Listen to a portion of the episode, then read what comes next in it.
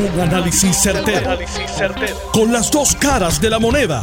Donde los que saben no tienen miedo a venir. tienen miedo a venir. Esto es el podcast de Análisis 630 con Enrique Quique Cruz.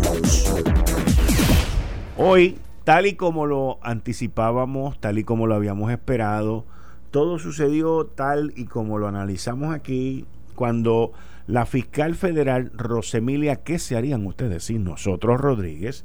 Dijo que iban a haber arrestos a principios, digo, a finales de agosto y a principios de septiembre. Obviamente el huracán Dorian, como lo dijimos aquí la semana pasada, pues había aplazado todo esto.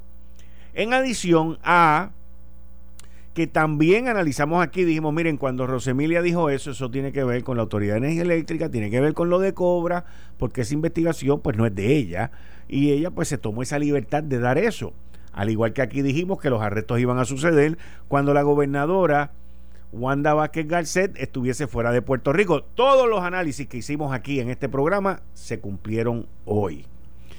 Mucha gente me pregunta por qué yo he hablado tanto y por qué continúo insistentemente hablando sobre José Florencio Ortiz Vázquez y sobre la Autoridad de Energía Eléctrica. Y es que yo llevo ya más de un año y medio con documentos, porque todo lo que yo he dicho aquí tengo los documentos con la prueba de todas las irregularidades que se han estado llevando a cabo en la Autoridad de Energía Eléctrica.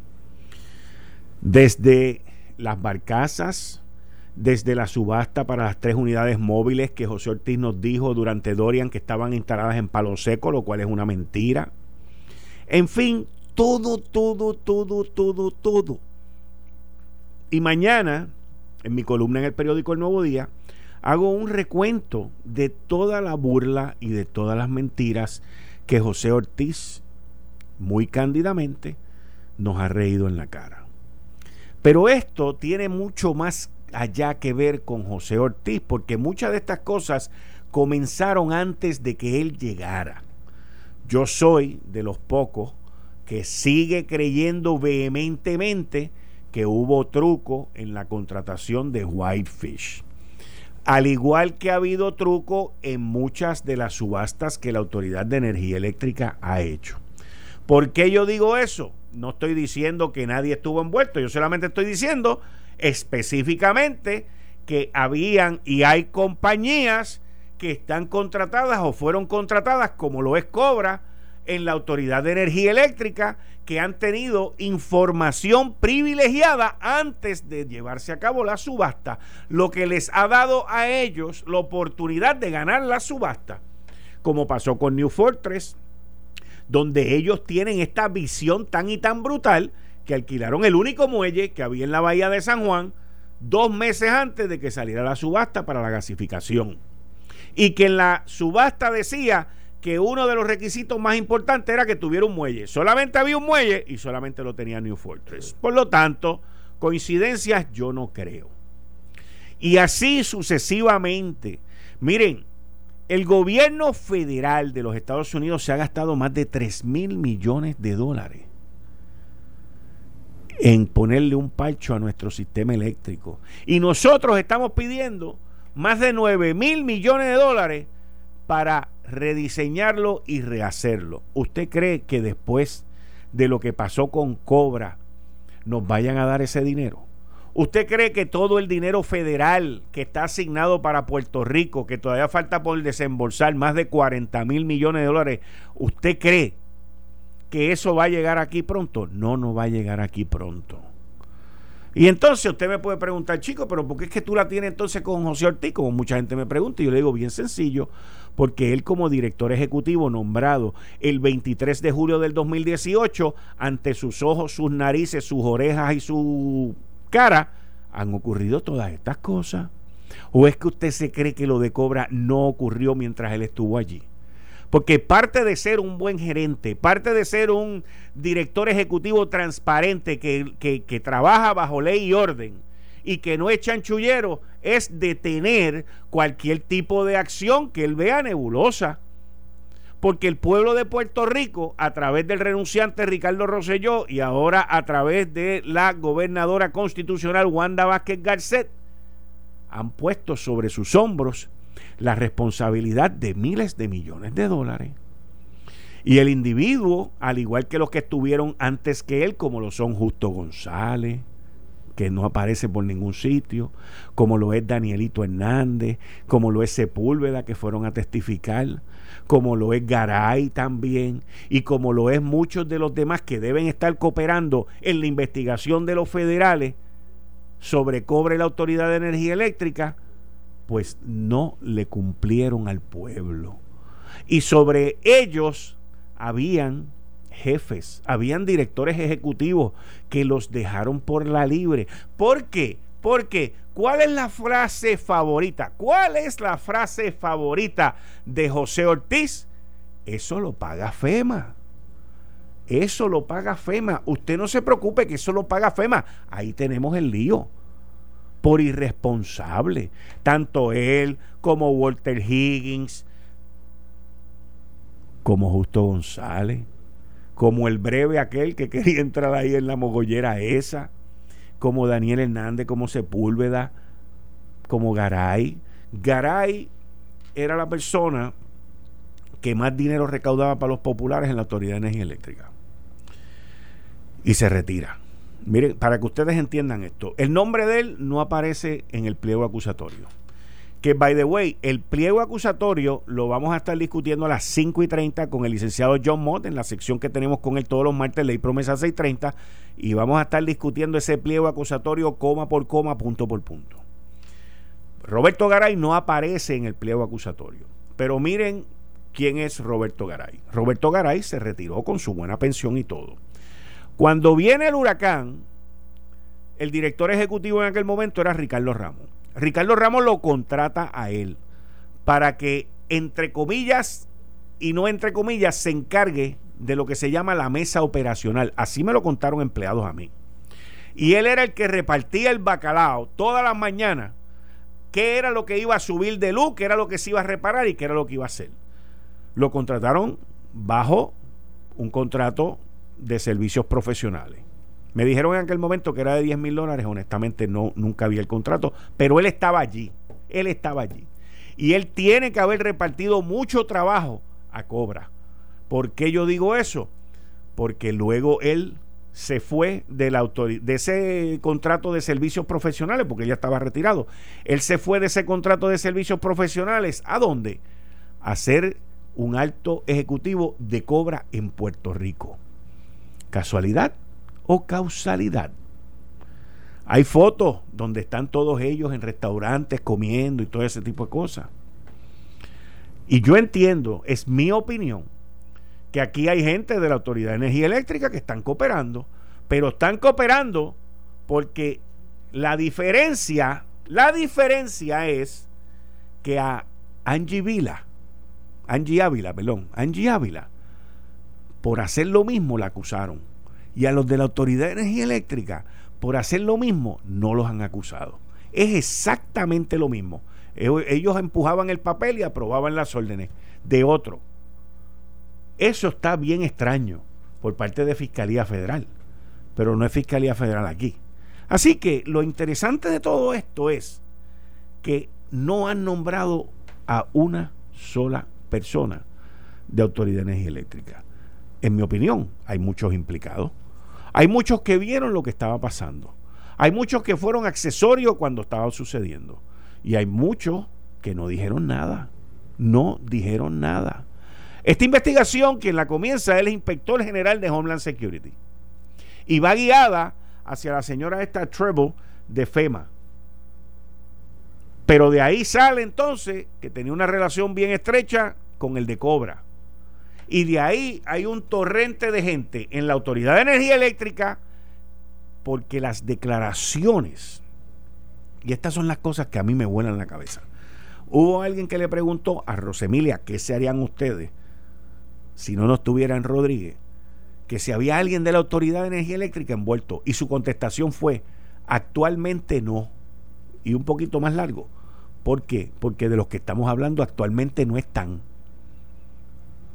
Y cuando estuvieron metidos en esto tampoco estaban, porque estaban con servicios profesionales. Y hay mucha gente ahora de momento cooperando y ahora nadie sabe, nadie fue. Pero todos los que están en el grupo ejecutivo que tienen la nómina fuera de la Autoridad de Energía Eléctrica con ADP, todos sabían de esto, supieron de esto. Alguno fue al FBI como voluntario y dijo... Entonces, por otro lado, yo me pregunto, ¿por qué a algunos de los que cooperaron los entrevistaron de manera privada y a otros los dejaron que los viera todo el mundo, como pasó con Walter Higgins, como pasó con Daniel Hernández y como pasó con Sepúlveda. A esos les dijeron, no, papá, tú vienes fila india, tú vas a desfilar por la Chaldón. Otros que fueron, no fueron por ahí y se les dio otro tipo de privacidad. Eso está bien interesante también. Yo siempre he dicho que los federales te destruyen de dos maneras. La obvia, investigando y acusándote, exponiéndote ante todo el mundo como un pillo y un ladrón o un intimador o un estafador, o liqueando la información y diciendo que van detrás de ti. Con cualquiera de las dos te liquidan. En una andas por la libre comunidad, siendo ignorado por la libre comunidad, y en la otra vas preso a una cárcel federal. Pero ante este panorama, la pregunta que todo Puerto Rico se está haciendo es, ¿qué va a hacer la gobernadora constitucional Wanda Vázquez Garcet con el equipo gerencial que está hoy en la Autoridad de Energía Eléctrica, que fueron testigos de todo este desmadre y que no hicieron nada al respecto? Peor aún, ¿qué va a hacer la gobernadora constitucional Wanda Vázquez Garcet con la Junta de Gobierno de la Autoridad de Energía Eléctrica y su presidente, Ralph Krill? ¿Qué va a hacer con esa junta completa que ante sus ojos ocurrieron todos estos desmadres, más todos los que yo llevo denunciando desde hace año y medio? Yo veía hoy la gráfica que publicó el centro investigativo sobre los contratos de Alex Partner, de Todd Filsinger y de todas esas empresas. Y yo me quedo bruto, me quedo bruto de cómo la Junta de Directores, la Junta de Gobierno de la Autoridad de Energía Eléctrica permite que se gasten cientos de millones de dólares y no le hacen un paguito al sistema de retiro. Un paguito. Y estamos hablando que anualmente, cuando usted suma todos esos chavos que están ahí, hay casi 200 millones. Casi 200 millones. Y no se preocupan por un paguito para los retirados. Y quiero que sepan que el problema del sistema de retiro de la Autoridad de Energía Eléctrica afecta a los retirados y a los que están trabajando actual y a la Junta no le importa nada. Le aprueban todo a José Ortiz, a Walter Higgins, a Justo González y han dejado que FEMA pague tres mil y pico de millones de dólares y no hay consecuencias para nadie. Por eso es que esta isla está tan como está. Yo vengo de la empresa privada Trabajé en una empresa por 22 años, a todos los niveles, porque empecé tirando maletas. Y una cosa como esta, yo comparo las cosas que ocurren aquí en el gobierno, yo siempre comparo en la empresa privada cuáles serían las consecuencias, qué sería lo que ocurriría. Yo le puedo decir a usted, que si hubiese un gobernante, y, estoy sacando de esto a Wanda Vázquez porque ella lo que lleva es un mes, y ella, ella, a ella le toca alar el gatillo, a ella le toca fulminar. Pero esto no es responsabilidad de ella, aun cuando hubiese sido secretaria de justicia. Pero, y no es que yo sea también que a mí me guste jalar el gatillo y me guste votar gente ni nada de ese tipo de cosas. No. Es que tienen que haber consecuencias. Yo, yo, yo hoy hoy eh, martes 10 de septiembre, yo hoy hubiese destituido a toda la junta de directores de la Autoridad de Energía Eléctrica, a todos. Yo hoy hubiese destituido a toda la gerencia que está allí. Y yo hoy hubiese traído un equipo nuevo y hubiese traído gente nueva. El problema es que el político, y en este caso por eso es que sacó a Wanda Vázquez, ella no es política. El político no lo hace porque lo primero que piensa es, eso se ve mal. El renunciante Rosselló hubiese dicho, contra, pero es que ya llevo tres, ¿cómo voy a sacar un cuarto? O sea, esas son las preguntas del político que lo que piensa es en una maldita elección. Y nosotros que nos chavemos. Pero yo los hubiese hoy votado a todos porque todos han sido unos ineptos, unos irresponsables. Este robo, este defalco con cobra ha sucedido en sus ojos, en su cara, con su gerencia, su espacio gerencia. Y aquí no hay consecuencias. Yo prefiero tomarme el riesgo de formar un desmadre en la Autoridad de Energía Eléctrica, de sacarlos a todos, porque si con los que tengo se llevaron mil y pico de millones de pesos, si con los que tengo me han creado un problema con los federales para que me den dinero para reconstruir el sistema eléctrico. Si con los que tengo la luz se me va cada rato, mira, la, autoridad va a funcionar mejor si los voto a todos. Se los digo honestamente. Porque los empleados serios se van a sentir que salimos de la peste, que salimos de la corrupción, que salimos de los ineptos. Pero no, en Puerto Rico eso no ocurre. Porque la gran mayoría de los gobernantes no tienen experiencia votando gente y mucho menos reclutando. La gran mayoría de los gobernantes no saben qué hacer.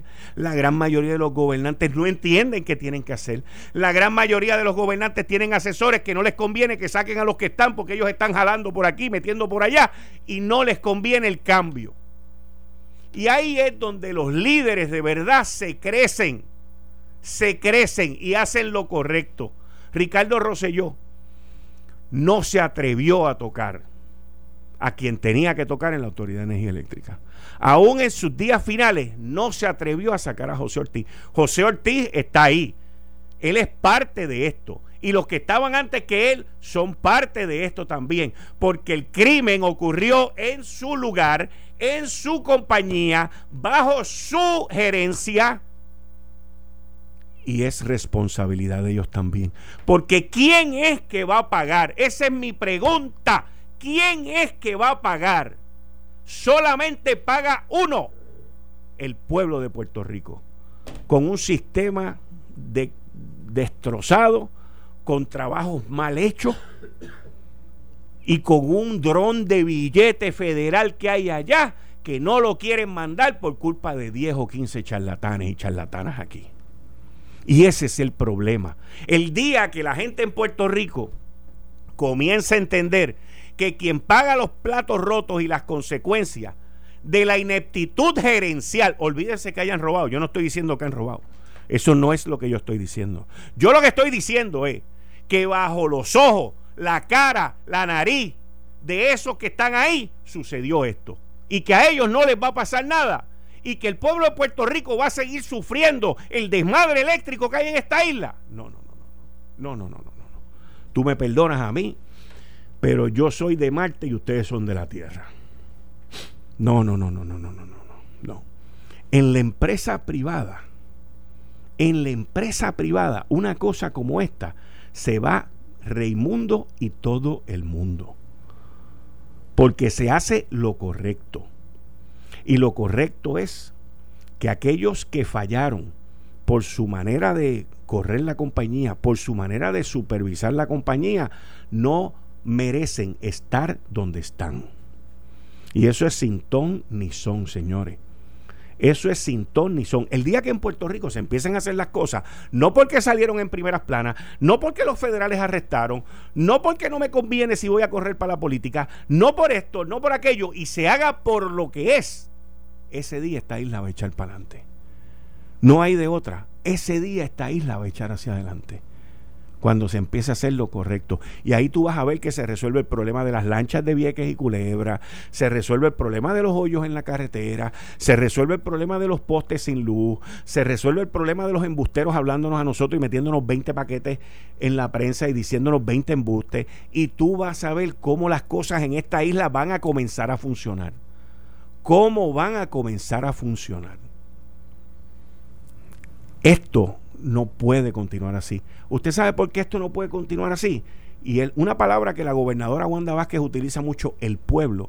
Esto no puede continuar así porque el pueblo es el que sufre, gobernadora. Esto no puede continuar así porque el pueblo es el que paga los, los platos rotos. Esto no puede continuar así porque el pueblo no puede seguir sufriendo los desmanes y los disparates de gobernantes en esta isla que no se atreven a hacer lo que tienen que hacer. Y ahora, en este momento y en esta coyuntura histórica, que tenemos una gobernante que no lleva el peso político, como dice ella hoy en el periódico El Nuevo Día, que no tiene ese peso político, que no tiene el peso de la reelección, nosotros esperamos que ella haga lo que hay que hacer. Porque la prueba, ella que viene de fiscalía, ella que fue fiscal, la prueba, la prueba para enjuiciar, la prueba para acusar, la prueba para despedir, la tiene. Y le sobra. Le sobra. Le sobra. O sea, esto, esto es absurdo, señores. Esto es absurdo que no hayan consecuencias. Y hasta ahora, por otro lado, tengo que decir que la gobernadora constitucional, Wanda Vázquez, las veces que ha tenido el llamado para hacer lo correcto, lo ha hecho. Yo espero que no se tarde mucho, porque si ella quiere restablecer la credibilidad en Puerto Rico, el mensaje más contundente que le puede mandar a los federales es despedir a todos los miembros de la Junta, menos a Fernando Gil enseñar, porque lo acaba de nombrar ahora y no tiene nada que ver con eso, y despedir a todo el equipo gerencial que está ahí, porque todo esto ocurrió bajo ellos. Ella de verdad quiere ganar credibilidad. Tú ganas credibilidad tomando las decisiones, accionando, siendo líder y haciendo lo correcto. Eso es como tú ganas credibilidad. Hablando con la gente, visitándola, tú no ganas, y menos con el americano. Lo conoceré yo. Y menos con el americano. Con el americano es, como me decía Ann Trainer en American Airlines, where is the beef? ¿Dónde está la carne? ¿Dónde está el billete? ¿Dónde están los pasajes? ¿Dónde están las ventas? A mí no me ven a hablar de más nada. Y ese es el problema que hay aquí. Y la gobernadora constitucional tiene una oportunidad histórica única. ¿Quiere ganar credibilidad? ¿Quiere dar un salto de 20 pies? Salga de todos ellos. Y no mire para atrás. Aquí no puede haber ahí bendito. No mire para atrás. No se pierdan mañana mi columna en el periódico El Nuevo Día que tiene que ver con esto que les acabo de analizar ahora y más información que tengo. Eh, estás escuchando el podcast de Noti1. Análisis 630 con Enrique Quique Cruz. Con el gabinete de los martes, licenciado John Mont, y también con nosotros está aquí siempre tempranito los martes, licenciado César Vázquez. Bienvenido a ambos. Gracias por tenernos. Gracias, Quique. Como siempre, yo pues, trato de adelantarme un poco a la hora y, así puedo, este, eh, ¿cómo le llama? Eh, eh, beneficiarme del comentario de John, aunque yo lo escucho en el radio, ¿verdad? Cuando vengo, pero en vivo es mejor. gracias, gracias. John, vamos a empezar con, con las acusaciones de hoy. Ok. Vamos a ver todos los cargos. O sea, este, primero voy a ir a la parte de lo que es cada cargo. Hay uno de conspiración, hay uno de soborno a un public official federal, a un oficial público federal. Hay eh, lo que se llama este eh, fraude del wire, que es este en el internet. En, este caso, los emails. Hay un montón de emails. Fraude en lo que se llama los recovery funds. Eh, racketeering en el en viajes. Travel, porque aquí hubo parte de los sobornos fueron eh, viajes. Voy a entrar más en detalle a lo que se supuestamente le dieron a la persona. Eh, mentirle a investigadores federales. Eh, conflicto de interés financiero, que eso es a la tercera persona, Giovanna Patterson, y eh, finalmente de nuevo fraude, lo que se llama wire fraud. Ese es el más importante porque cuando los federales quieren que tú te declares culpable, usualmente quieren que te declares culpable de ese, porque ese tiene un máximo de 30 años de prisión y eh, un millón de dólares de, de, de, multa. Además, el de wire, perdón, el de soborno tiene 15 años máximo y tres veces lo que te dieron en valor. Ok. Ok, queda un serio. Ok, ¿qué fue el valor aquí? Un viaje en helicóptero en febrero del 2018 le dieron a Asha Natif Tribble. Asistencia en buscar y conseguir un, lugar para vivir en Nueva York. Negociar y contratar a Giovanna Patterson, que se fue con eh, la, eh, la casa matriz. La compañía matriz. La compañía matriz de Cobra. Vamos. Exacto. Entonces, eh, acomodaciones de hotel en Fort Lauderdale pasajes para eh, de Miami a Orlando, pasajes de San Juan a Nueva York, seguridad, seguridad, o sea, personal de seguridad en noviembre y diciembre de 2018. No entiendo por qué un eh, no se pudo pedir esa seguridad a, los federales. pero ahí está. Eh, un pasaje de Washington a Charlotte, que es en North Carolina, acomodación, lugar para quedarse en Charlotte, uso y acceso a las tarjetas de crédito de Donald Keith Ellison, que es el presidente de Cobra. Tengo entendido que había una relación. Es muy posible que eso sea así. Okay. Uno se queda como que, wow. Entonces, oigan esto. Entre otras cosas que se hizo, supuestamente, Trevor convenció a la gente de prepa, a la autoridad, que cuando Wolf fue como nacillo, ellos dijeron, no, nosotros podemos hacer las reparaciones.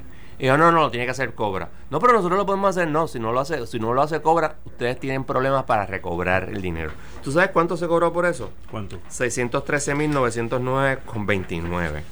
Y es una cantidad, tú sabes, seria, seria, seria, seria.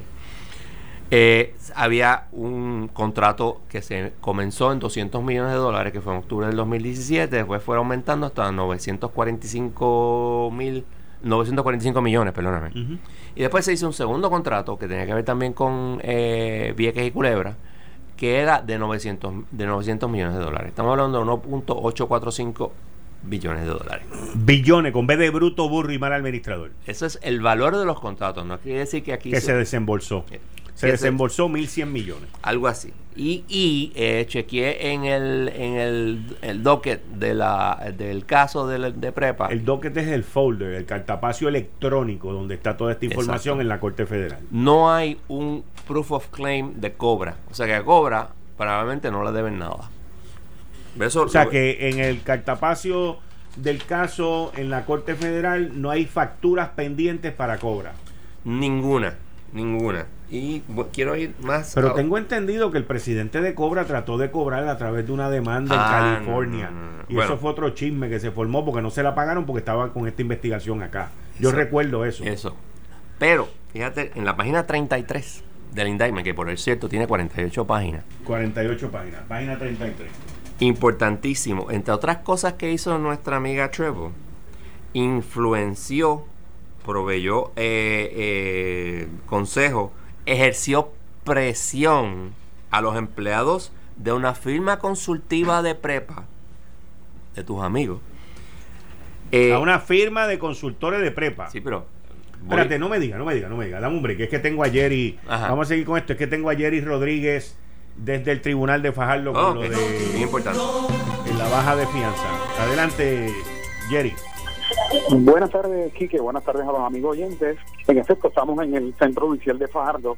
el juez acaba de terminar no a lugar en términos de la solicitud de rebaja de fianza. Por lo tanto, se mantiene la fianza que le habían impuesto a Jensen Medina Cardona, no a lugar repetimos, no al lugar de, parte del juez en este momento ha determinado no al lugar de la petición de la defensa de una rebaja de fianza. Eso acaba de suceder hace escasamente dos minutos. Vamos a escuchar al fiscal Yamen Guarde, el cual va a dar unas expresiones en este momento. Escuchemos.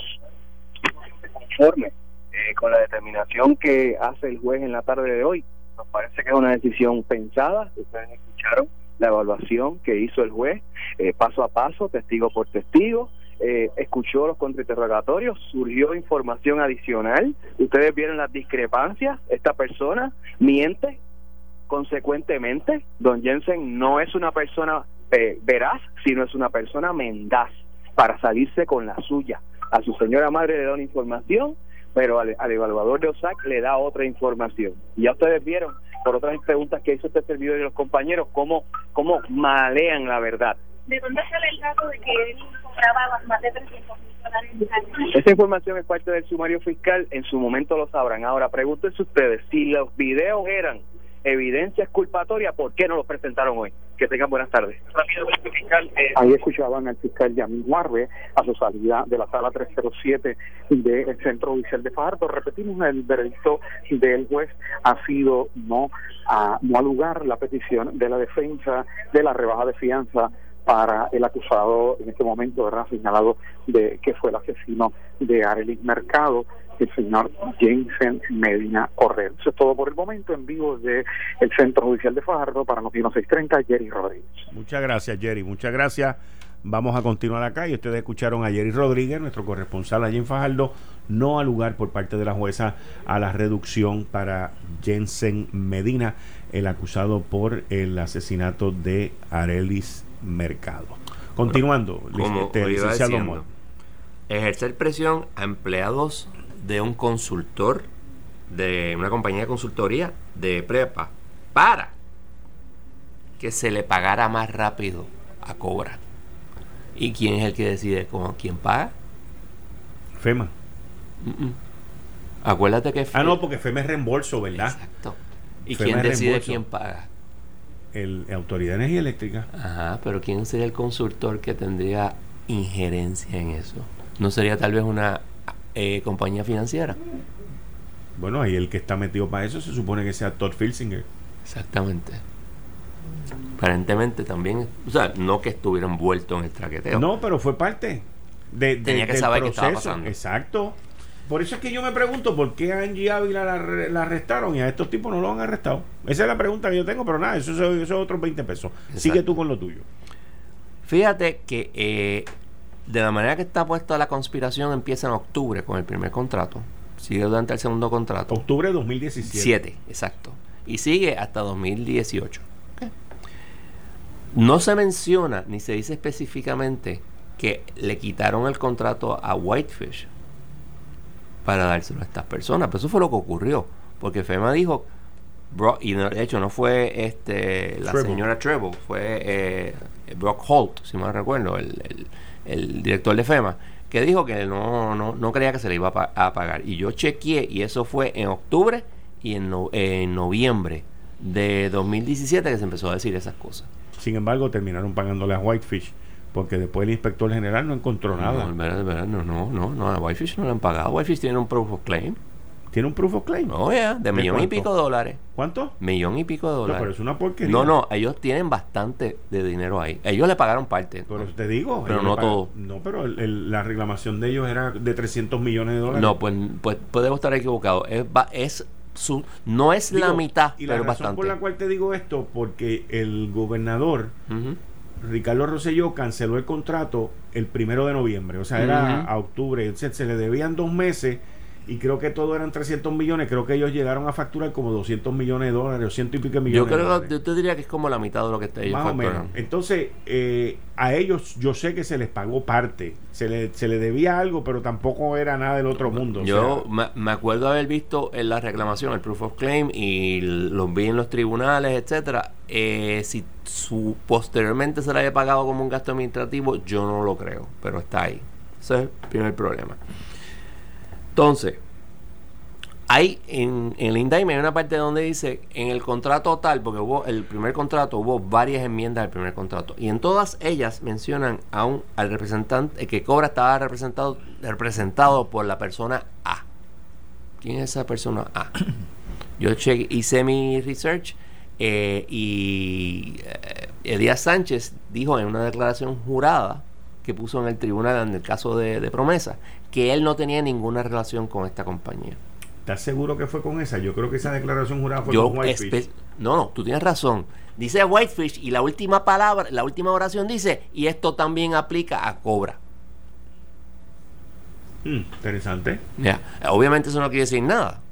Pero, pero tú podrías entender por ese comentario que pone Fiscalía Federal ahí que el personaje A está cooperando. Es posible. O, eh, me imagino que hay dos opciones: o que está cooperando o que es sospechoso de. Es un unindicted co-conspirator. Exacto. Eh, Digo en español. Es un eh, co-conspirador que no ha sido acusado. Es la palabra correcta. Ok. okay? Entonces, hay una compañía B, que es una compañía que en un momento determinado hubo tres compañías, hubo un request for proposal, una, una requisición de, propuesta. de, propuesta. Y hubo tres que fueron que, que la autoridad dijo, mira, estas tres están bien, y una de ellas era Cobra. Pues una, eh, como parte de este traqueteo, muy parecido a lo de Anaudi, se le daba información a Cobra para que tuviera confidencial. lo mismo que han hecho con varias de Exacto. A esa compañía no sabemos cuál es, pero obviamente está ahí. Entonces ya te dije lo de los advisors de prepa. Los consultores de prepa. Exacto.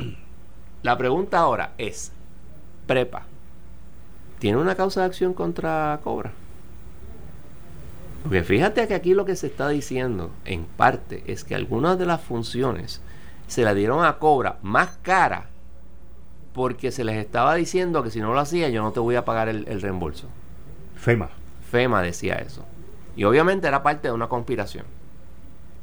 Y si tú le estás cobrando de más, aunque en algunos casos pues la haya eh, hecho una, una eh, un reembolso la FEMA, pero ese dinero es dinero que se pudo haber usado para otras cosas. No, ese, ese es mi pelea aquí todo el tiempo con, con José Ortiz, de que eso lo paga FEMA.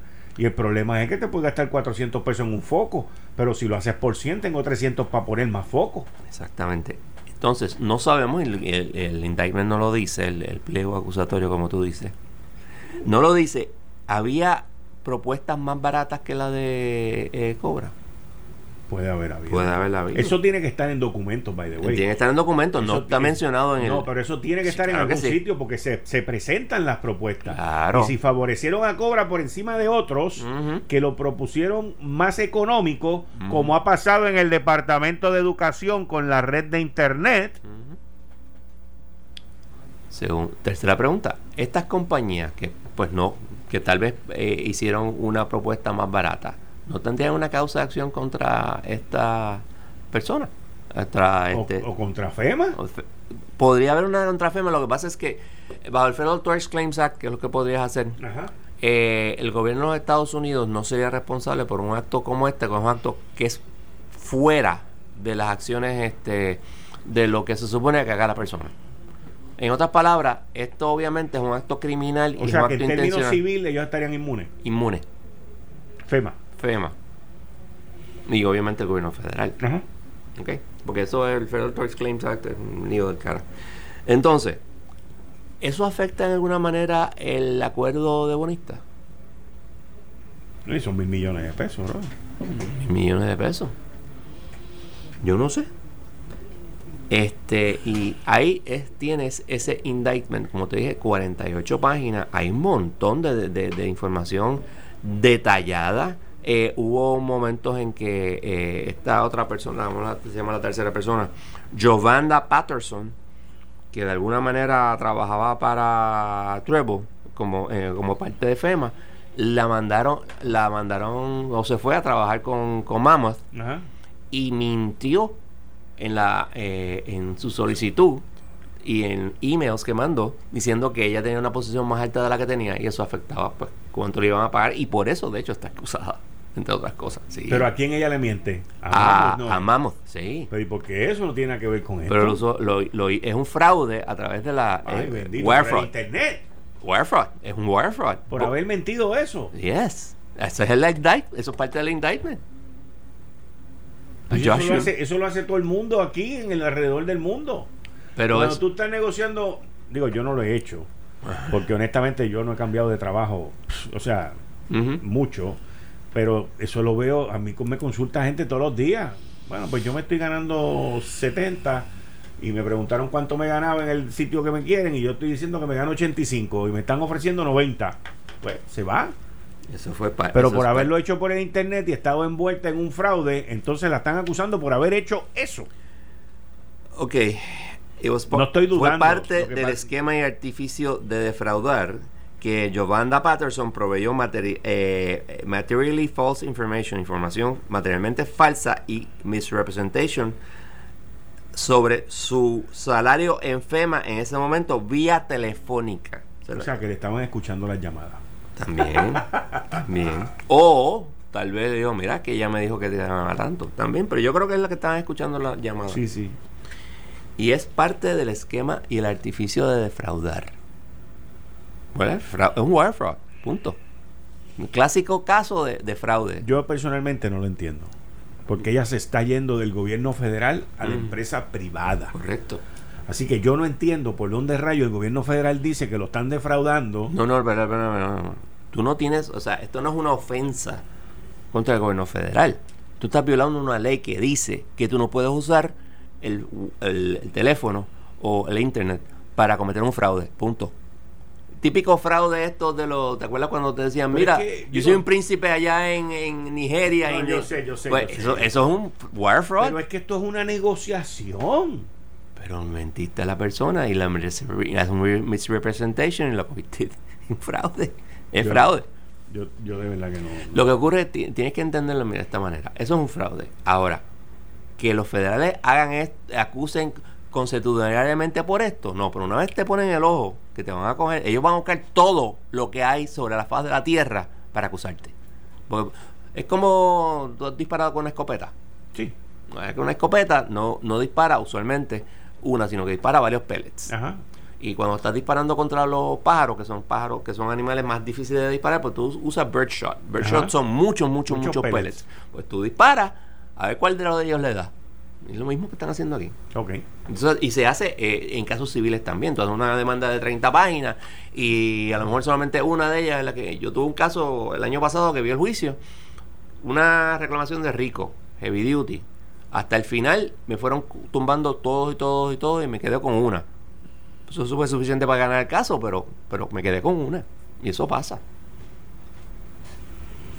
¿Qué más hay ahí? Pues en este indictment, esencialmente eso es lo que tú tienes. Tienes, tienes es que esta persona, este Tribble, estaba pasando la información a Ellison eh, sobre lo que estaba pasando, la información confidencial que le daban a ella de consultores, ella se la pasaba. Eh, cuando eh, ella empujaba que se hicieran contratos, ella empujaba esto, empujaba lo otro, y de hecho hay un gym que supuestamente está cooperando, dice ahí que eh, ella dice que Jim está ayudándonos, pero no sabemos quién es Jim. Hi, hi, Jim. Ya. De, momento pensé que era alguien en la autoridad, pero no sabemos de verdad quién es.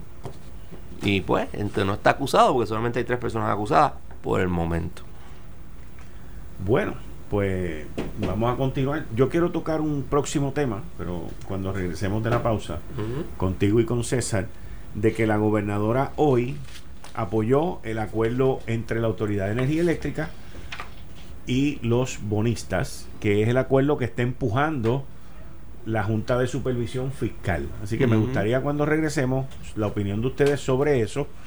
Eh, muy interesante las expresiones de la gobernadora, porque se está llevando a cabo una batalla. Hoy en el periódico El Nuevo Día sacaron un despliegue ahí de dos páginas en contra del, del, acuerdo, digo, perdón, a favor del acuerdo, a favor del acuerdo por personal del autor, de, de la Junta de Supervisión Fiscal que están defendiendo ese acuerdo. La gobernadora sale defendiendo ese acuerdo. Todo esto sale a que la semana pasada el representante de, de los clientes en la Autoridad de Energía Eléctrica, Tomás, eh, tiene un nombre raro, Tomás, Tomás, Tomás X. Tomás eh, develó en el periódico El Nuevo Día un estudio hecho por el economista Gao, Cao, Cao, Cao, Ramón eh, Cao. Ramón Cao, que decía que ese acuerdo era un desastre y que la luz iba a subir todo el dinero del mundo. Y ahora pues estamos viendo la respuesta. Así que cuando regresemos quiero quiero la parte de ustedes. Eh, estás escuchando el podcast de Noti1. Análisis 630 con Enrique Quique Cruz. Mañana es 11 de septiembre. Un día que en el año 2001 marcó mi vida para siempre. Y yo diría que una de las razones por las cuales yo hoy en día estoy haciendo lo que estoy haciendo tiene mucho que ver con lo que ocurrió en septiembre 11. Y nunca me olvidaré dónde estaba, a qué hora ocurrieron los eventos y qué estaba pasando eh, ese 11 ese fatídico 11 de septiembre del 2001, que mañana es que es el aniversario y a la misma vez eh, el aniversario número 18 y a la misma vez eh, les tengo que decir que la vida de todos cambió. Desde ese día ir a un aeropuerto no es lo mismo viajar no es lo mismo estar en lugares públicos no es lo mismo todo todo todo cambió hay mucha gente que no saben por qué hoy las cosas son como son, porque no vieron, no vivieron lo que ocurrió el 11 de septiembre del año 2001. Que un día muy triste, se murieron dos mil y pico de personas en las Torres Gemelas eh, en Nueva York, en el lo que se conocía como el World Trade Center. Eh, en la tope de una de ellas existía un restaurante que se llamaba Windows of the World y yo en una ocasión, hace muchos años, llevé a mis dos hijos mayores a desayunar allí o a cenar allí, creo que fue. Este, una cosa impresionante. Eh, lamentablemente, pues los eventos marcaron la vida de todos nosotros en el resto del mundo. Hoy es martes, estoy aquí con el gabinete de los martes, licenciado César Vázquez el licenciado Francisco González y continuamos con John Mott. César, me dijiste que tú querías. Bueno, anyway, bienvenido a César y Francisco. Y después seguimos. Pues ya yo había saludado, Paco. Bueno, pues saludo aquí, Quique, John, César, en la cabina Serra y, al resto del equipo y a todos los redes escuchar. Gracias por tenerme otra vez aquí. A la verdad que eh, un comentario bien corto. Septiembre es fatídico para, para nosotros. Bueno, este, sí, pues, ¿cuándo fue María? ¿Cuándo fue Ira? ¿Cuándo fue María? ¿Septiembre? Hugo. Hugo, así que Bueno, bueno, señores, este Quique, yo yo te escuchaba decir y, y tienes y, hay mucha plausa, plausibilidad o plaus, sí, plausible, plausibilidad en lo, que tú dices, que es posible, ¿sabes? Que, se, que tiene, que tiene un, un valor. Eh, ¿A qué fue al tú decir, sí, al tú decir, voy, voy, al, al, decir que eh, los miembros de, de, en aquel momento de la Junta y los, y los directores de la, de la autoridad debieron haber visto debieron haber notado que algo eh, raro o que algo no estaba bien cuando eh, se podía eh, identificar las presiones que se estaba ejerciendo por parte de, esta gente, de estas señoras funcionarias de FEMA a favor de, de esta compañía Cobra yo no tengo la mínima intención de, defender a ninguno de estos tres acusados, eh, excepto decir que ya se les tendrá que demostrar su culpabilidad más allá de toda duda razonable. Eh, pero, eh, ¿cuál era la, la situación de Puerto Rico en noviembre de 1900, de 2017? en aquel momento, del 75 a 80%, ¿sí?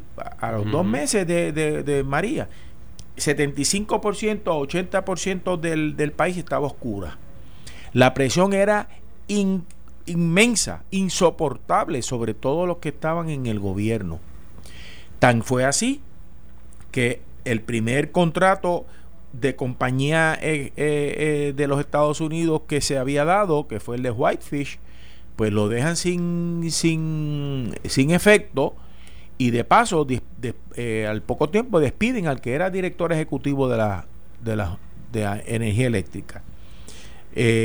Todo porque se, empezó a, salió la, la, información de que Whitefish era creo que una compañía de dos o tres personas nada más eh, ubicada en algún lugar de allá del, del medio oeste de los Estados Unidos y que había subcontratado a otras eh, a otras personas para que otras compañías para que hicieran el trabajo.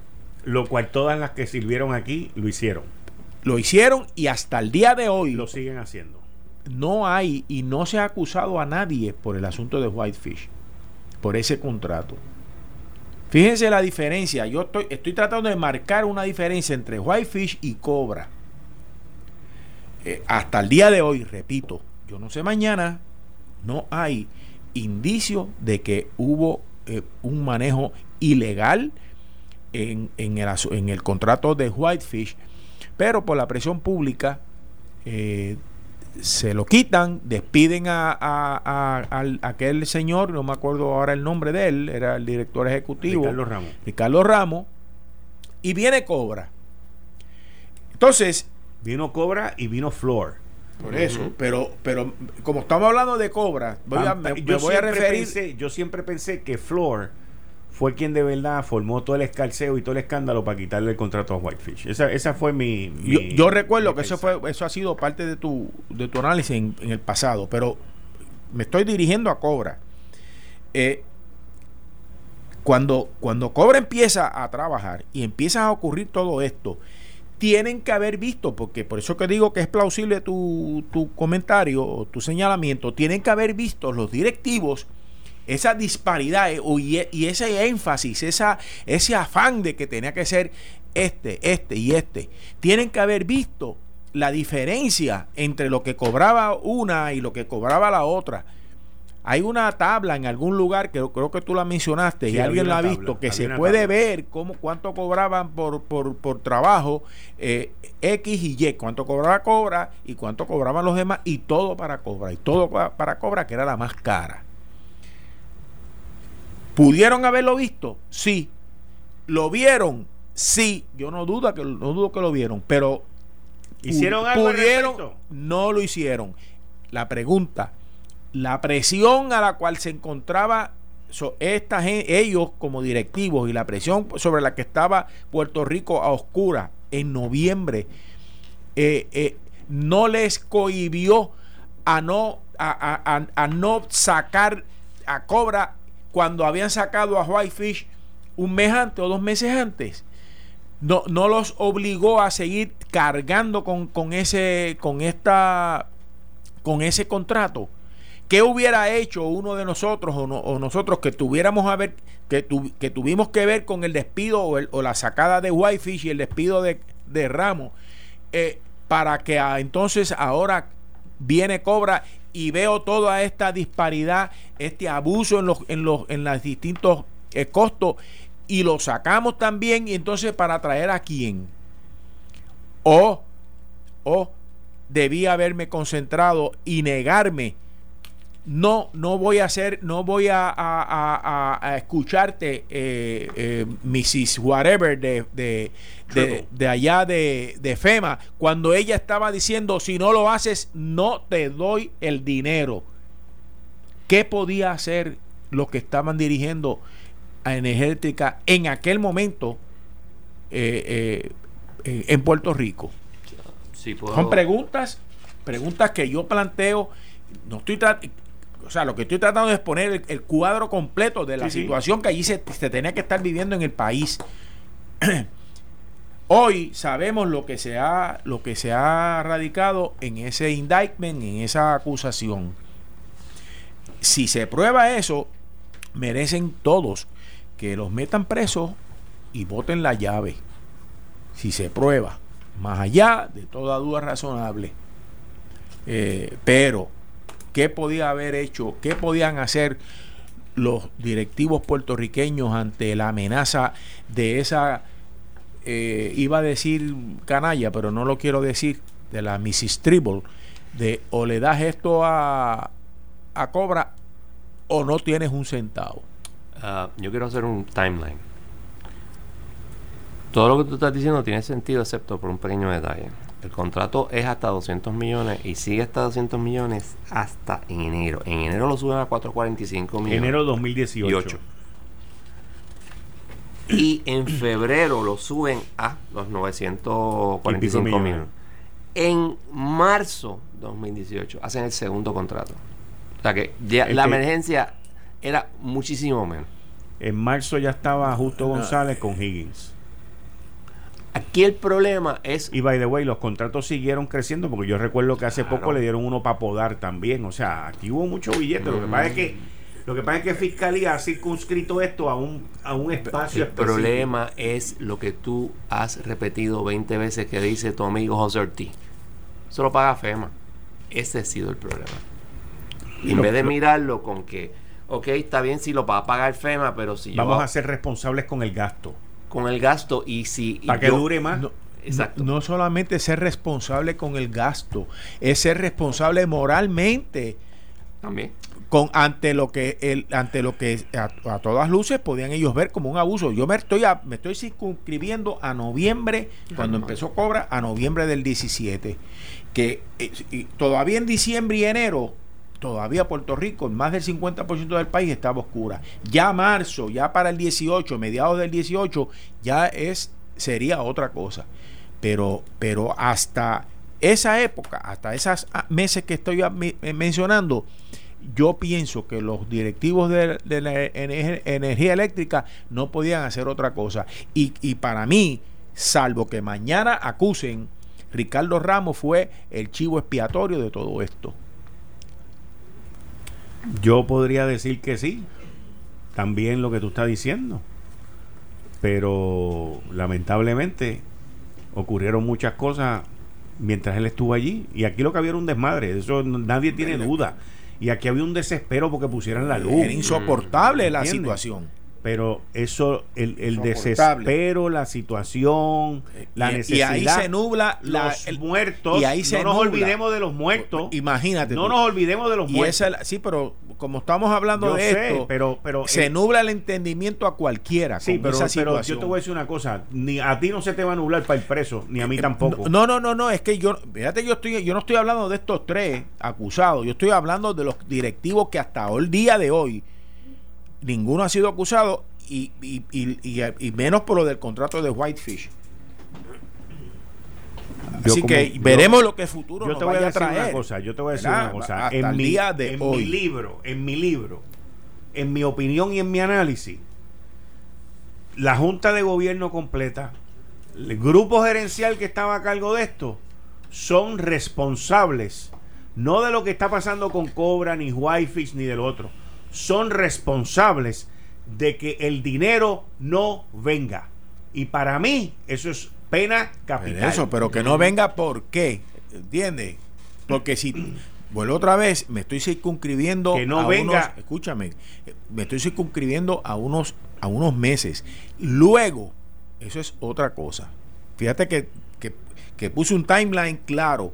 Noviembre de hecho, noviembre no. Es que, eh, el, el, ya es que el, gasto. el gasto antes de noviembre hasta marzo del 18. Pues de ahí en adelante, eso es otra cosa. Ah, pues, pues. Eso es otra cosa. Y, y si en ese indictment que, eh, como ahorita mencionaba eh, John, que hay unos co-conspiradores on indicted, o sea, que no, o sea, gente que van a acusarlos, pero que todavía no están acusados, con la letra A y no sé si hay más letras, etcétera, etcétera.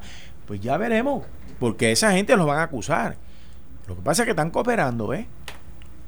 Oh, a lo mejor no los acusan, eso es lo malo del yo pienso yo pienso que los, que los yo creo que yo también creo que o sea mira aquí hay ahorita yo estaba hablando con una persona a quien aprecio mucho y me dice lo que pasa con fulano no voy a mencionar el nombre obviamente lo que pasa con fulano, que no lo han sacado de aquí, no han puesto allá y esto y lo otro, es porque el tipo está alambrado.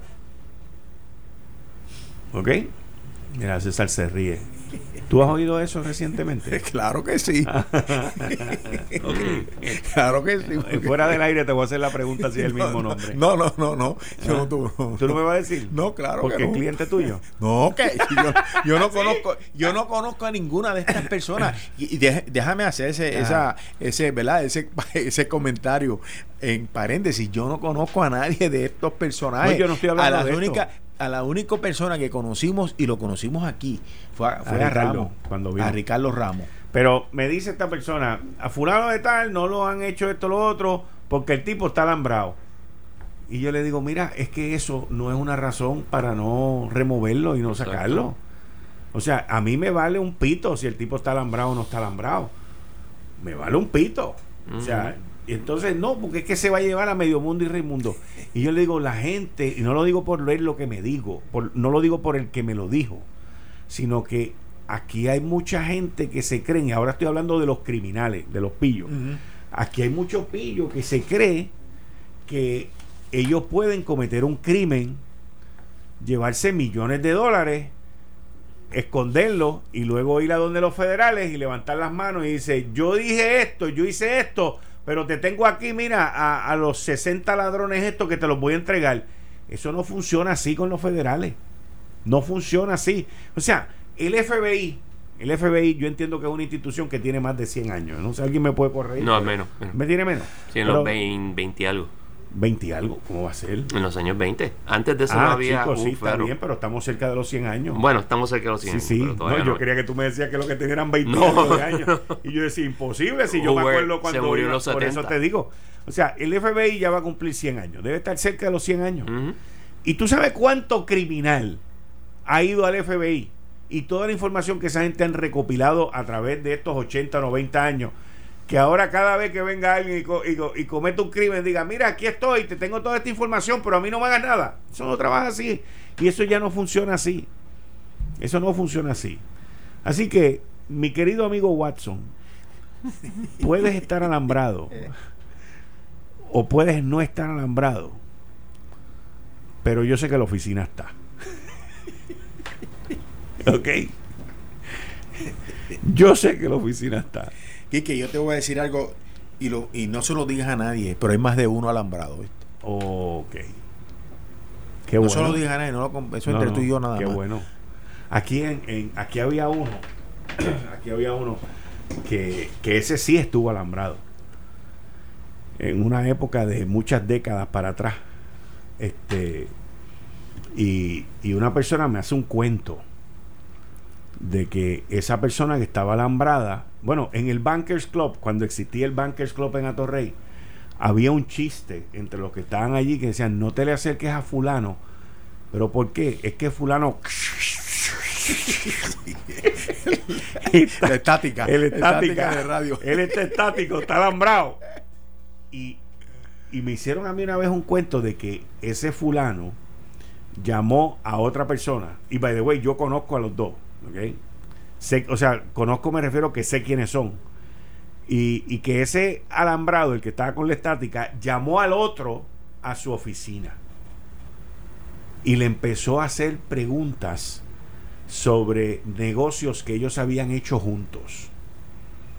Y que como el rumor estaba de que él estaba alambrado, el otro le dijo, yo no sé de qué tú estás hablando. Yo no tengo la más mínima idea. Y es más, mira, yo no vine aquí a hablar contigo de eso. Y se levantó y se fue. ¿Ok? Y esas son situaciones que se dan que a veces logran identificarla y se salvan y a veces no logran identificarla y los graban con la estática del yo sé de una yo sé de, una situación donde eran dos así Dos así, que los dos estaban alambrados. No, no, no, que los dos, uno sospechaba del otro y ambos de lado y lado. Sospechaban que el otro estaba alambrado. Que ambos, sí, que estaban cooperando. Ajá. Y entonces se querían conversar de, uno del otro. Y entonces se, eh, eh, por fin deciden reunirse, vamos a reunirnos en, en una habitación de un hotel. Que ahí sí que no va, no hay, no debe, y nos vamos a ir y vamos a hablar a calzón quitado, porque tenemos que arreglar estas cosas. Y lo malo, lo que no sabía uno de ellos es que el otro ya había hablado con el FBI y tenían hasta una camarita de televisión. En el cuarto. En el de video en el, en el cuarto. Y ya tú sabes cuál fue el resultado. Wow. Así que. Eh, porque, se van a la orilla del mar. Este, no dentro del agua. Tienes que estar en la orilla para romper la sola. Eso es, ah, causa una interferencia esta, de la, Hoy día la tecnología es tan y tan avanzada que, mira, no tiene ni que alambrarse. Basta estar cerca de un lugar donde te captan y, cogen el sonido. Igual que. Sí, y, igual que la, la cuestión de la, de la, del video. Ellos te cogen el video a una distancia eh, enorme. Y, y por eso que el, que, el que se dispara y que sigue trabajando haciendo este tipo de cosas, eh, tiene que saber que su, que su shelf life, o sea, su vida, su vida, en pública, allá arriba, su vida trepado, son, es corta. Pero es como los que corren los puntos, que su vida también es corta. A la larga los, van a caer y, y, y, y lo menos que puede pasar es eso. Yo espero realmente que esto siga produciendo eh, y, y, me alegro que esta vez los arrestos que se dan, que da la casualidad, porque mira qué coincidencia que cada vez que sale el gobernador ah, del pues país se dan estos arrestos. me alegro que esta vez haya sido de un funcionario, una funcionario federal y de personas que vinieron de allá de los Estados Unidos y no son locales. Porque eso le puede dar un poquito de tapaboca al, al, al, debo decir idiota, morón, yo no sé ni cómo político. al, al, presidente ese Trump este, eh, que no vale ni, ni bueno para mí no vale nada ni como ser humano eh, ¿qué hizo la ¿qué tú crees? ¿De qué? ¿Tú crees que la reestructura, la, la defensa que ha hecho la, la gobernadora porque esa fue tu pregunta, que comentáramos sobre la gobernadora y el acuerdo de reestructuración de energía eléctrica y la, constitucionalidad de la Junta. ¿Es eso correcto? Yo creo que lo hizo y está haciendo lo correcto. Pues vamos a hablar de eso cuando regresemos. Eh, estás escuchando el podcast de Noti1. Análisis 630 con Enrique Quique Cruz. Yo creo que, que las manifestaciones de la de la gobernadora eh, son los correctos. Eh, no creo que sea simpático para ella tener que hacerlo, pero es lo que tiene que hacer. No le queda más remedio. Eh, hay un acuerdo de reestructuración, el cual nadie, nadie niega, incluyendo la gobernadora, de que va a provocar un aumento en la tarifa de la luz. Nadie lo niega.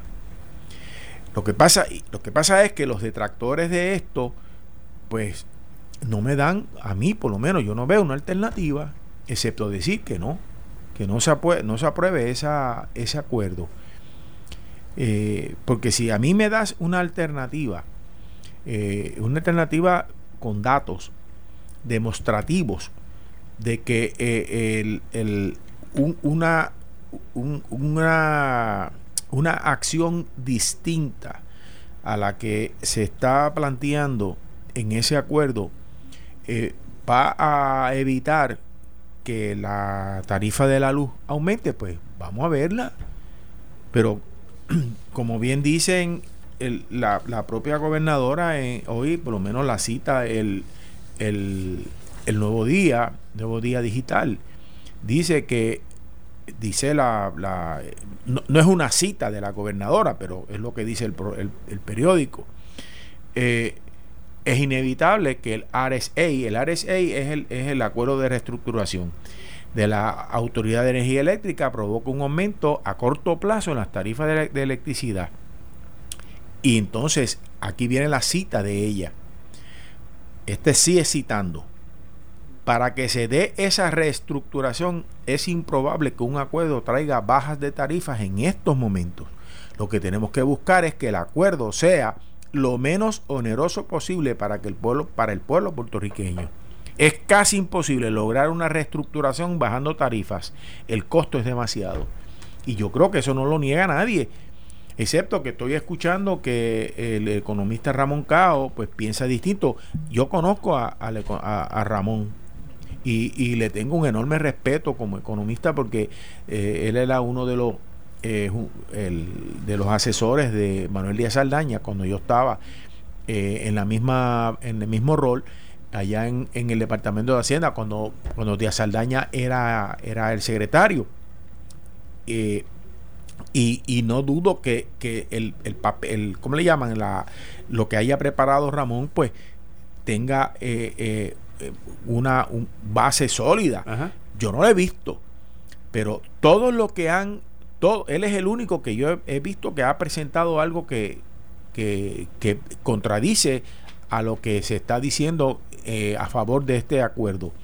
Si eso es posible, si eso es demostrable, pues entonces denle la oportunidad a, lo que Ramón Cao está presentando y examínenlo, porque yo creo que la misma Junta de Supervisión Fiscal, si le dan una alternativa donde se logre lo mismo y que no haya un, un aumento tan alto, porque yo, sin ser economista, dudo que no haya aumento dudo que no haya un aumento porque el costo es demasiado de alto. Licenciado César Vázquez. Si, escúchame, Quique, yo estoy hablando del, del, del acuerdo de reestructuración. sé del pago del pago de la deuda. No, yo, yo no estoy hablando de otra cosa. Yo sé. Yo sé lo, yo sé por dónde tú vienes. Vamos a ver, pues dímelo. Por lo que por lo del lo del New Frontier y esa cosa, eso, en absoluto. Esos contratos y ese absoluto, no, eso, de gasificación. Eso, es más caro todavía. Ah, por eso. Ah, pues pensaba que por ahí es que viene. No, por ahí no voy, por ahí no voy. Ok. Dale. Vamos por parte. No hay que ser economista para saber que el RSA, el, Restructuring Support Agreement, como se dijo desde el principio, iba a aumentar la tarifa. Porque tiene una tabla donde te dice todos los años que va a ir aumentando y en cuánto va a aumentar. O sea, eso es así. Tú no puedes decir, ah, yo voy a reestructurar y así tengo que pagar menos. Eso no es reestructurar. Eso es este no pagar. Y eso no está contemplado en promesa, no está contemplado en ninguna parte. Tú tienes que pagar, tal vez menos, pero tienes que pagar. Si no se hace ese acuerdo, hay dos cosas que pueden pasar. No, hay, van a pasar dos cosas. Una, no se puede aprobar el plan de ajuste, por lo tanto la quiebra se desestima. Y dos, por operación del acuerdo de 1974, la tarifa se tiene que aumentar. Yo voy a sufrir, como todos nosotros, lo que va a pasar. Pero nadie me ha dado una alternativa de cómo tú obligar, porque me encantan esos analistas que dicen, no, porque es que hay que obligarlos a que acepten. Ajá, y cómo tú obligas a un acreedor asegurado, porque la Junta ha admitido siempre, esto es un acreedor, no, esto es un acreedor asegurado, que tú vas a decirle, no, no, yo no le voy a pagar porque no me da la gana. Aceptaron una rebaja bastante sustancial, no te quejes. Que pudo haber sido mejor, yo no sé, porque yo no estoy envuelto en las negociaciones. Y si lo estuviera no podía decirlo. Pero les puedo asegurar que no lo estoy. Y yo no sé. Yo he visto casos donde pues esto es lo que se puede conseguir y mira, es mejor que nada. Y no creo que eh, sea lógico que un economista venga y te diga lo que ya tú sabes, te va a aumentar la luz. No, importa, aunque fuese este Keynes que reviviera, eh, reviviera nuevamente o, Hayek si quiere ser un libertario la realidad es esa. Tú debes, tienes que pagar. ¿Por qué no se ha pagado anteriormente? Ah, porque la autoridad no quería aumentar las tarifas. ¿Por qué? Por cuestiones políticas. Y por eso se hizo una tabla de aumento de el, no las tarifas, no se van a aumentar las tarifas, sino que va a haber un cargo adicional. Y es un cargo adicional que va a ir aumentando. Para precisamente para que no estemos envueltos en las cuestiones políticas, que es la razón por la cual la autoridad está tan chava como está, por los políticos. Así que yo estoy esencialmente de acuerdo contigo. No nos gusta el acuerdo, chévere, pero that's the best there is. Bueno, yo antes de de diferir de, nosotros, no, no, de mí. No, difiero. Ah. no créeme que no oh, oh. difiero. No difiero. Antes de yo hablar de los temas que tienen que ver con autoridad de energía eléctrica, de todos los temas, todos, todos los temas. Yo siempre, porque en mi costumbre, hablo con gente que sabe de ese tema más que yo. Y sobre ese tema específico, cuando salió lo de Ramón Cao, me busqué una persona muy buena, muy conocedora del tema, y lo llamé y le pregunté. Y, y me dice, Quique, no importa lo que diga el que diga, la luz va a subir. O sea, puede ser el descuento del 80% a los bonistas y la luz va a subir. Y me dice, la luz va a subir porque no hemos, no hemos pagado nada. Y eso lo que está hablando es que cuando llegue un momento para pagar, pues ahí es donde va a subir la luz. Y yo vengo y digo, es a rayo. ¿Ok? Porque no importa lo que se haga, la luz va a subir como quiera. Es muy distinto, fíjate, es la, aquí es donde entra mi furia con la Autoridad de Energía Eléctrica y el manejo de la administración de Alejandro y de esta. En la Autoridad de Energía Eléctrica es uno de los pocos sitios en el gobierno y en esta corporación pública donde han sido completamente irresponsables. ¿Ok? ¿Por qué digo eso? Porque tú tienes el caso de Cofina, por ejemplo. Y en Cofina ese dinero se guardó. Ese dinero no se lo fututearon. Ese dinero se guardó. Por lo tanto, cuando nos toque pagar Cofina, nosotros vamos a pagar menos de lo que nos toca pagar porque ese dinero está guardado. Esos son los 12 mil millones que aquella vez dijo Raúl Maldonado aquí. Entre eso hay dinero, o sea, dentro de, de, ese dinero están los de Cofina. En la Autoridad de Energía Eléctrica, que ese, por eso es que digo que es mi furia, en vez, en vez de tener un plan, ¿ok? De no mal gasto, que es todos los que se van a quiebra incluyendo el pueblo de Puerto Rico, incluyendo el gobierno de Puerto Rico, todos los que se van a quiebra, incluyendo promesa, incluyendo el título 3 que John viene aquí y nos habla todos los martes, todos están apretados con el gasto. La Junta los tiene vigilados. Se le han colado por dos o tres años y ellos han ido aprendiendo, aprendiendo, aprendiendo hasta que los tienen apretados. Menos en la Autoridad de Energía Eléctrica. ¿Por qué? Ahí la Junta falló. En mi opinión, la Junta falló.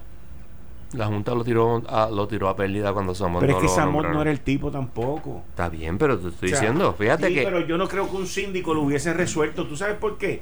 Porque yo entiendo que como la manera de resolverlo es que la Junta rápido lo puso en título 3 a la Autoridad de Energía Eléctrica y tú me tienes que traer aquí el plan, el plan fiscal y la Junta, yo entiendo, en mi opinión, ha sido fatal con el plan de ajuste de la Autoridad de Energía Eléctrica. Sin embargo, ha sido excelente con la Autoridad de Acueducto del Alcantarillado. ¿Ves? ¿Ves la diferencia? Y entonces... Mm, hay una diferencia también También hay una diferencia grande de los bonos y de la estructura y del pago y del... Pero, y de la administración. Y de la administración. Pero si en este lo que tienes es una porquería, pues mano, por lo menos trata de resolverlo a través del plan fiscal, que es lo que, han, lo que hicieron con el gobierno de Ricardo Rosselló. O sea, Ricardo Rosselló se les quería escapar y se untaba vaselina por todos lados para resbaladizo y que nadie lo cogiera. Pero al final fueron acomodando, acomodando, acomodando. Y en el tercer plan fiscal, que es el que está corriendo ahora, lo lograron agarrar bien. Pero acá no. Aquí lo han dejado. ¿Cómo tú puedes dejar? ¿Cómo tú puedes dejar, este, John, a una estructura que esté en quiebra? que no le pague a sus retirados. ¿Cómo tú puedes dejar, o sea, que no abone el sistema de retiro? ¿Cómo tú puedes, a menos que tú quieras parte de que eso pues se desastre y se, se descomponga y después le des chatarra a los retirados, que no lo vas a hacer porque mira lo que han hecho con los del gobierno, que nada más que le van a descontar sobre 1.200 pesos el 8.5%. Sobre 2.000 dólares. pues, entonces, ¿cómo, ¿cómo tú puedes dejar, siendo la Junta, teniendo la Autoridad de Energía Eléctrica bajo título 3, ¿cómo tú puedes permitirle a un individuo que se gaste 200 millones de pesos al año en consultoría? Explícame esa. No solamente eso, acuérdate que los, los contratos de cobra fueron también revisados por la Junta. Y pues no pasó nada. Así que eso es parte del problema. El problema es que yo entiendo que la autoridad hay que salir de ella, punto. Al salir de ella, pues tiene un dolor de cabeza menor. Y mantienes la, la, Comisión de Energía para que... Este, la Comisión de Energía es otro desastre. Ah, Esos tipos son un sello de goma. Y esos tipos. Otros 20 pesos. Hay un miembro de la Junta, de la Comisión de Energía, que estuvo envuelto en un saqueo de un edificio que le iban a vender en 2 millones de pesos. O sea, yo tengo los emails de su asistente. Lo sé, lo sé. O sea, entonces la Comisión de Energía es otro desastre, hay que votarlos a todos. Esa comisión la ampliaron cuando entró Ricardo Rosselló. La Comisión de Energía no es un desastre. Lo que hay en la Los comisión. integrantes. Los integrantes son un desastre. Tienes razón. La idea es buena. La idea, tú sabes, excelente tener un regulador. ¿Y en, y en qué etapa está el asunto de la privatización de la de energía eléctrica? Mira, no, es no. una pregunta retórica. No, hay una pregunta muy buena. Y muy válido. Porque no lo han querido decir. Pero José Ortiz ha cogido ese proceso y lo ha mi- destrozado. porque yo tengo mi contestación, es que yo no sé. bueno, porque Eh, mañana tal vez, se- tal vez sepamos más. tú no sabes por qué. Porque José Porque Ortiz ha mira dicho que no, que la yo- compañía tal mira, se fue. si hay alguien que yo le, le tengo, que hay que darle el crédito a este asunto de la privatización de energía eléctrica, es al senador Batia. Este, eh, el Batia ha estado desde hace, qué sé yo, 8, 10 años atrás, eh, desde hace 8 o 10 años, dándole al mismo tema, al mismo tema, al mismo tema. Por fin se ha convencido medio mundo en Puerto Rico de que ese es the way to go, como dicen en inglés, que eso es lo que hay que hacer, privatizar.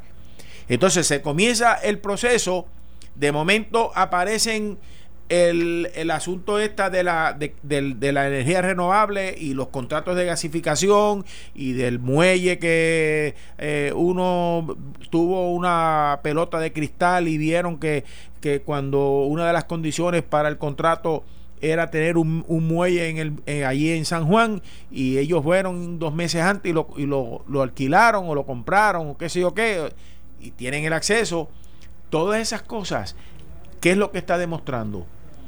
que hay que acabar de completar el proceso de privatizar y punto y que y que y la y que la reestructuración de todo el sistema sea a través de microredes que nosotros Eso no es así si de nosotros fácil. yo No sé que no es fácil pero es que Especialmente Quique, por el combustible. Quique, no es fácil pero es que es de la única forma una de las de la manera más en- más fácil más sencilla de tú este, evitar que si la luz se va en Arecibo, en San Juan todavía haya luz, o si se va en Ponce, pues Mayagüez haya.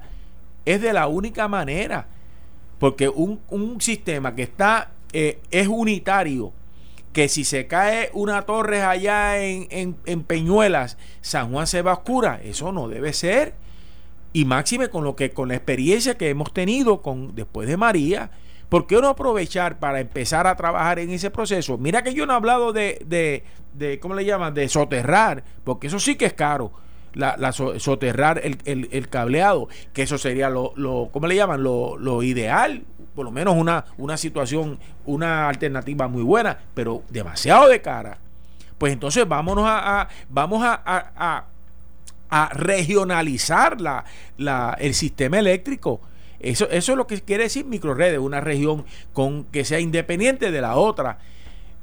Y eso sería, a mi juicio, por medio de, de privatización, lo que a la larga pueda da- sacar a, a Puerto Rico de lo que el- del tumor canceroso que se ha convertido la eh, Autoridad de Energía Eléctrica para el pueblo de Puerto Rico. No podemos. Bueno, Y te voy a decir cuál es el problema.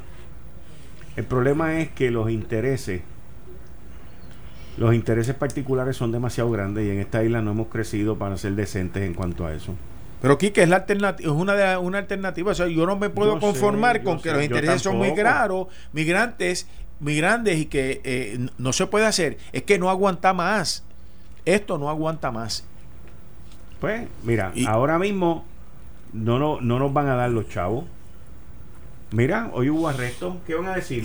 Ah, que, que con- y, y con mucho respeto a lo que tú dijiste. Ah, pero no arrestaron a ninguno de aquí.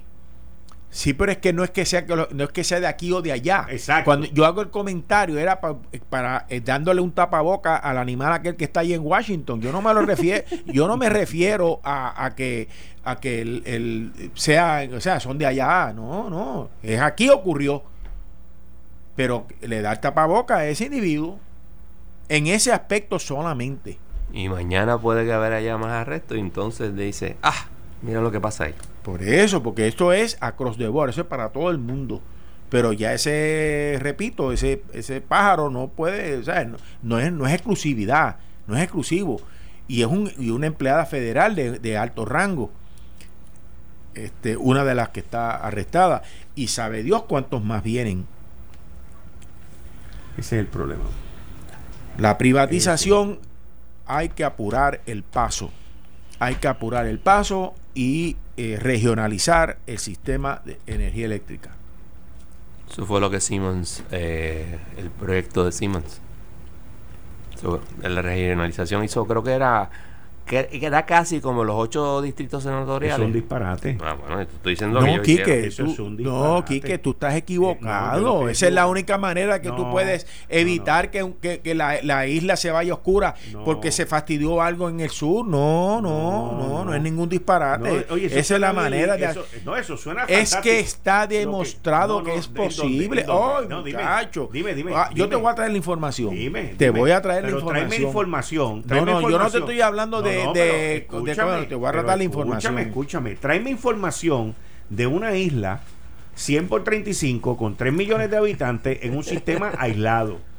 O sea, no me, no me traigas información del continente de los Estados Unidos ni de esas vainas, porque es una isla 100 por Pero- 35 aislado. Aquí no existe conexión con nadie. No hay un cable con Florida como quería hacer Ricky Rosselló. Pero si Esto es que- estamos, nosotros estamos en medio Sí. del mar Caribe. Mira, solos. pero es que es que el- el- el- el- ahí, ahí vuelves otra vez a, a- a- a plantear la imposibilidad de lo que podemos hacer, porque somos una isla pequeña, podemos hacerlo, Quique. Yo no he dicho que no. Pues entonces no digas Yo que lo no. que he dicho Tú lo que es- estás es diciendo que que lo que no es posible. no es costo efectivo y no es no, no es jamás costo efectivo. Eso que dijo José Ortiz, que es lo que tú estás repitiendo, de establecer microredes y esto y otro, mira, este César, con todo respeto. Yo lo vengo oyendo Con- antes de José Ortiz. Fantástico, fantástico, pero con todo respeto te digo, con la gente que yo he hablado de aquí y de fuera de aquí, Dicen ese- que eso no es posible. no que no es costo, Costo efectivo. No, no, no. Ah, bueno. No, Ese no, es- Me estás dando una, Pues, una alternativa, Pues eso fue algo que- distinto, Sí, costo no efectivo. Es costo efectivo, porque sí, sería costo efectivo de una sola manera. De una sola manera, que es la que todos los gobernantes aquí en Puerto Rico no quieren. ¿Cuál es? Llevar el gas natural por tubo. Es la única manera. Lo que tú estás diciendo, Pues volvemos. sí, se puede pero sola- entonces. sí, pero- pero no que quieren. es- ah, Políticamente bueno. no quieren. Ah, eh, pues eso es Pues. otra cosa. Porque entonces el tubo que lleva el gas, pues va a pasar por cerca de del de qué sé yo, eh, de un de este de esta área y se va a fastidiar el, un pedacito del carso o del- del- del- de la cuestión ambiental o un pantano y no sé qué. ¿Verdad? Eh, a eso es lo que usted refiere. Y mientras tanto que se chave por el país entero. Si no hay que sacrificar algo, todos tenemos que sacrificar algo, pero yo sé que se puede. Y ya tú, me, tú, ya tú mismo lo acabas de mencionar, por de medio decir. de la gasificación a través de un de, de, de- de terrestre. Terrestre. Es la única manera. Terrestre. Entonces, ¿cómo es lo que propone lo- José? Pero ¿cómo lo propone José Ortiz? No, yo te puedo decir Ah, porque bueno, yo lo sé, por camiones. ¿Tú sabes cuánto va a costar eso? ¿Tú sabes cuánto va a costar eso? ¿Y qué está proponiendo él? Tres puertos en Puerto Rico, uno en Mayagüez, uno en San Juan y uno en Yabucoa, para llenar las necesidades de combustible con barcaza. ¿Tú sabes lo que va a costar eso? Pues seguro que todo eso es factible pero no bajo las condiciones que nosotros lo queremos hacer. O sea, nosotros queremos aquí en Puerto Rico un Rolls Royce que nos lo vendan en 19.99. Ah, y que nos den garantía por vida también. ¿Ok? Y me le eche gasolina. Eso no es factible. Y ese es el problema. Lo que tú dices, César, y déjame corregirme ahora, esas ocho microredes sí es factible en Puerto Rico, sí se puede hacer, sí se puede hacer costo eficientemente, pero en esta isla no existe un gobernante, pasado ni presente ni futuro, que tenga los pantalones para poner el tubo. Y eso rima. Eso Bueno, rima. un, co- un gobernante para cuatro años.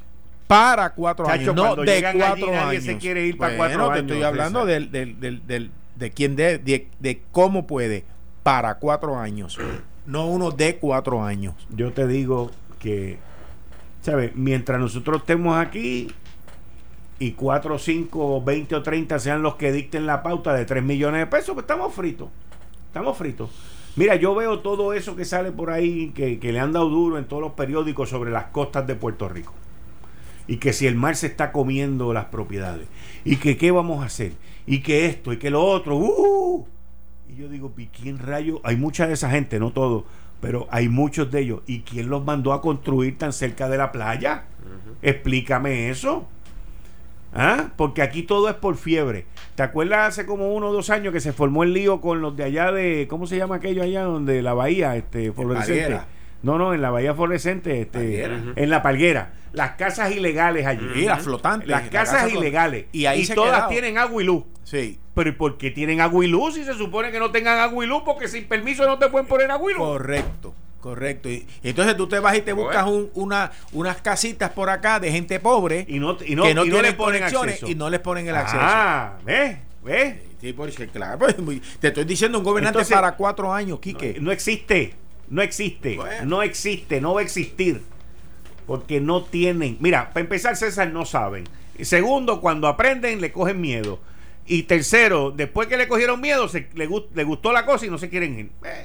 Pero para cuatro años tú haces lo que tienes que hacer y te vas. Y si no, y si, y si tú hiciste lo que tenías que hacer y lo hiciste bien, aunque le dolió y hubo que, te van a pedir que te quedes.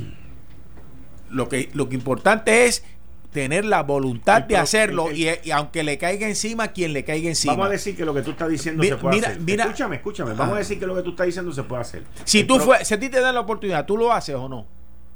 Seguro que lo pues hago. claro que sí. y yo también. votándolo. Y yo también. No, no, no, no, no. En, en, es que tú gobernando. Que pues que estoy, tú gobernando. Te estoy diciendo. Pues, y empiezo a hacer los planes y vamos entonces tienes que empezar a bregar con los ambientalistas. Ah y qué es lo que te hacen te meten en marcha. Pues, pues no pero es que y la te meten 20 líos y te pues meten 20 cosas. Entonces los americanos tampoco te ayudan entonces porque no le dan los permisos rápido.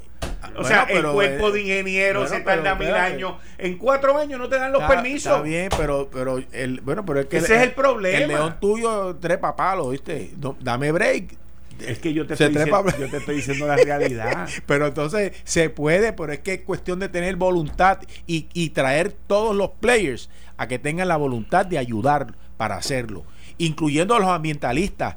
Porque los ambientalistas tienen que también dar algo, para poderle resolver el problema al país sobre la energía eléctrica. Me voy a tomar el riesgo de poner a John Mott de árbitro. Y que John Mott, a ti, de árbitro, y que John Mott diga si yo estoy correcto o no que si lo que yo estoy diciendo, como tú dices, César, es factible o no es factible.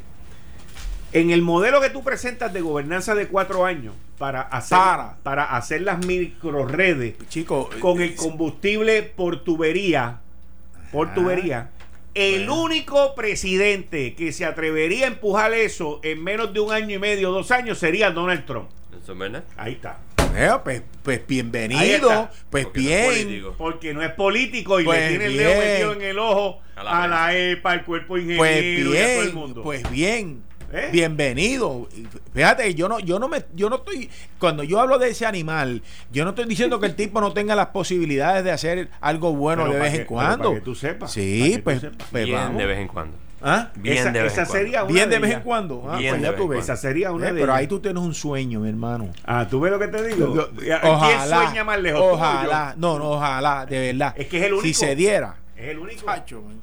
Yo Casey quisiera que se diera. Kasem. ¿Te acuerdas que- de Casey Kasem? El, el locutor, El locutor. el DJ. He was a, Él a decía, DJ. mantén los pies en la tierra, pero sigue reaching for the stars.